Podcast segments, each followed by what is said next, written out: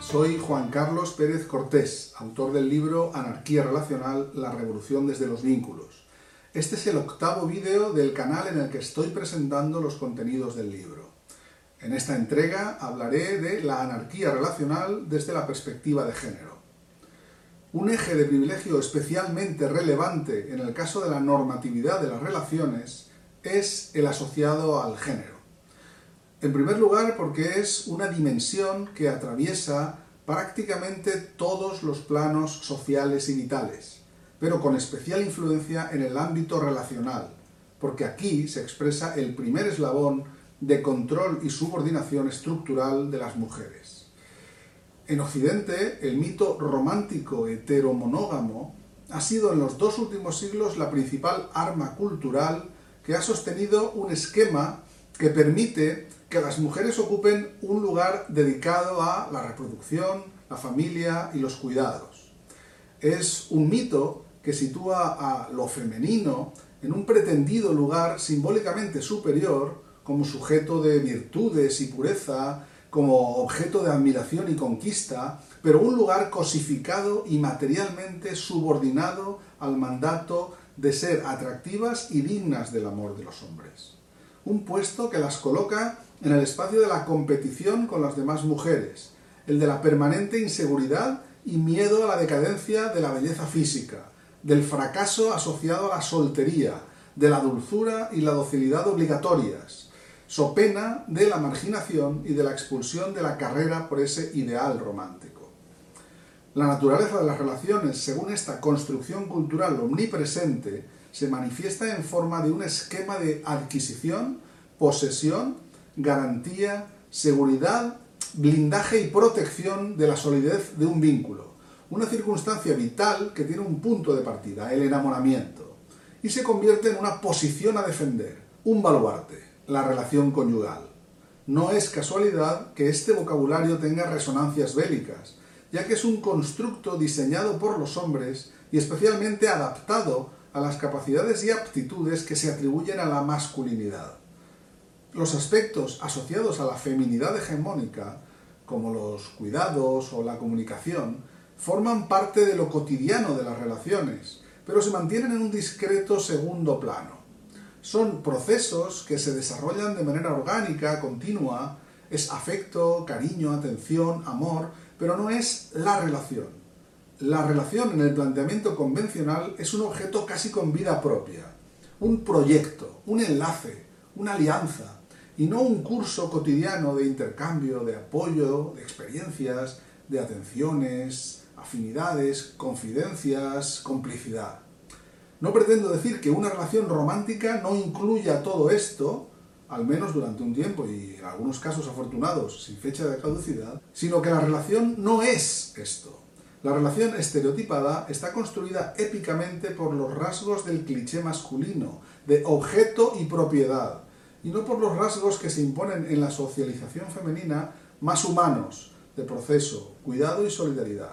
La anarquía relacional, con su propuesta de no atender al aspecto prescriptivo de la norma, que define cada vínculo como un objeto o como una caja con su etiqueta pegada, conduciría a una consideración de las relaciones como desarrollo, evolución, transformación. Aún hacemos o nos apetece hacer y no aún somos o queremos o creemos ser.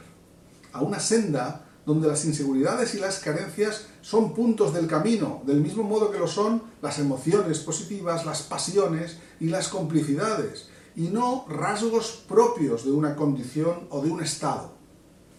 Sin estos resortes de control, la amenaza del fracaso, el miedo a la soledad, a la exclusión o a quedarse sin etiqueta pegada, el patriarcado pierde un arma fundamental, un arma que reside en cada feliz o resignada e integrada pareja monógama heterosexual apostada en su casa, en su piso de barrio o en su chalet adosado.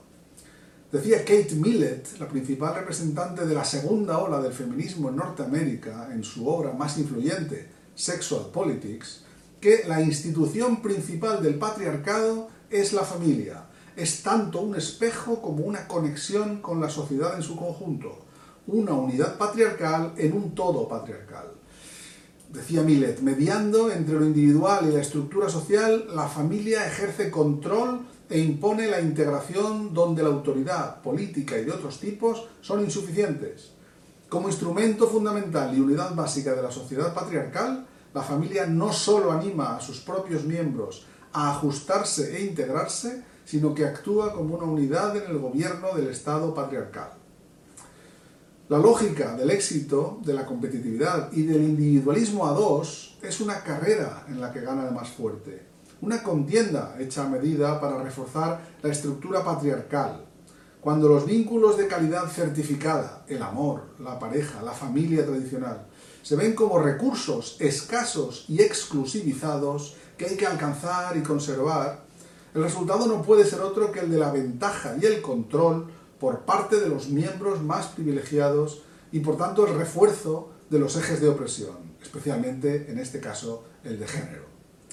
Remontarse a los orígenes del pensamiento anarquista resulta muy interesante y sorprendente en este caso al poner de manifiesto la ya larga historia de estas ideas y la sensación de que planteamientos expresados por mujeres hace ya más de un siglo resulten todavía provocadores y utópicos, en el apartado del libro dedicado al anarcofeminismo, que también presentaré en un vídeo en este canal, se hace un repaso y se ofrecen multitud de ejemplos, como las ideas de Mary Wollstonecraft, Voltaire de Clare, Emma Goldman y otras autoras en el sentido de reivindicar una emancipación de las mujeres mediante la solidaridad y el apoyo mutuo, mediante el acceso a la educación y a la contracepción, y la crítica de la familia nuclear, del matrimonio, de la maternidad obligatoria, de la dependencia económica, de la marginalización y el menosprecio de las mujeres sin marido, de la cosificación y la hipersexualización.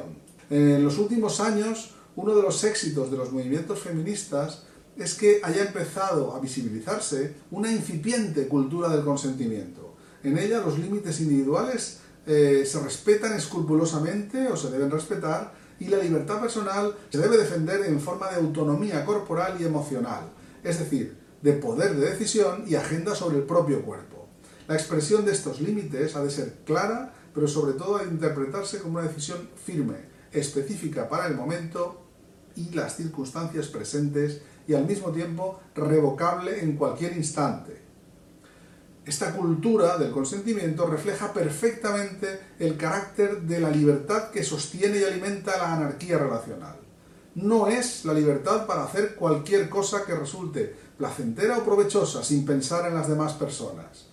No es la libertad de abusar de los privilegios de manera individualista o de tomar decisiones sin tener en cuenta a nadie, sino la libertad de decidir sobre el propio espacio tiempo y cuerpo, manteniendo a la vez la consideración y el apoyo mutuo entre todas las personas de, por ejemplo, una red de afectos y vínculos de acuerdo con los principios del anarquismo colectivo y solidario.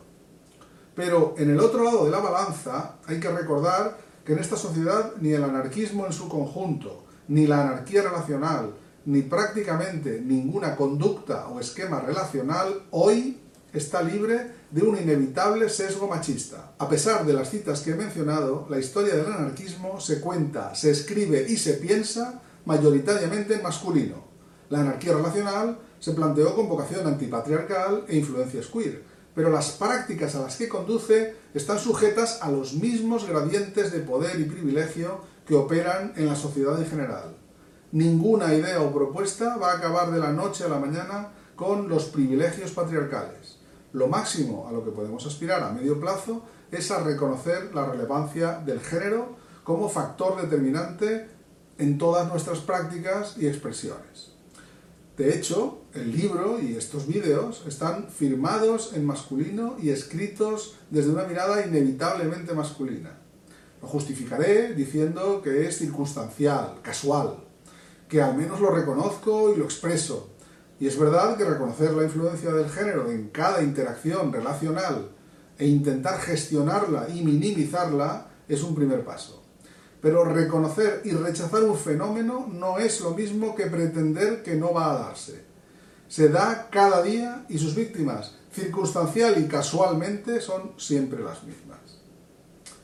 Bueno, pues hasta aquí este octavo vídeo en el próximo analizaré las críticas que se han planteado y se plantean hacia la anarquía relacional.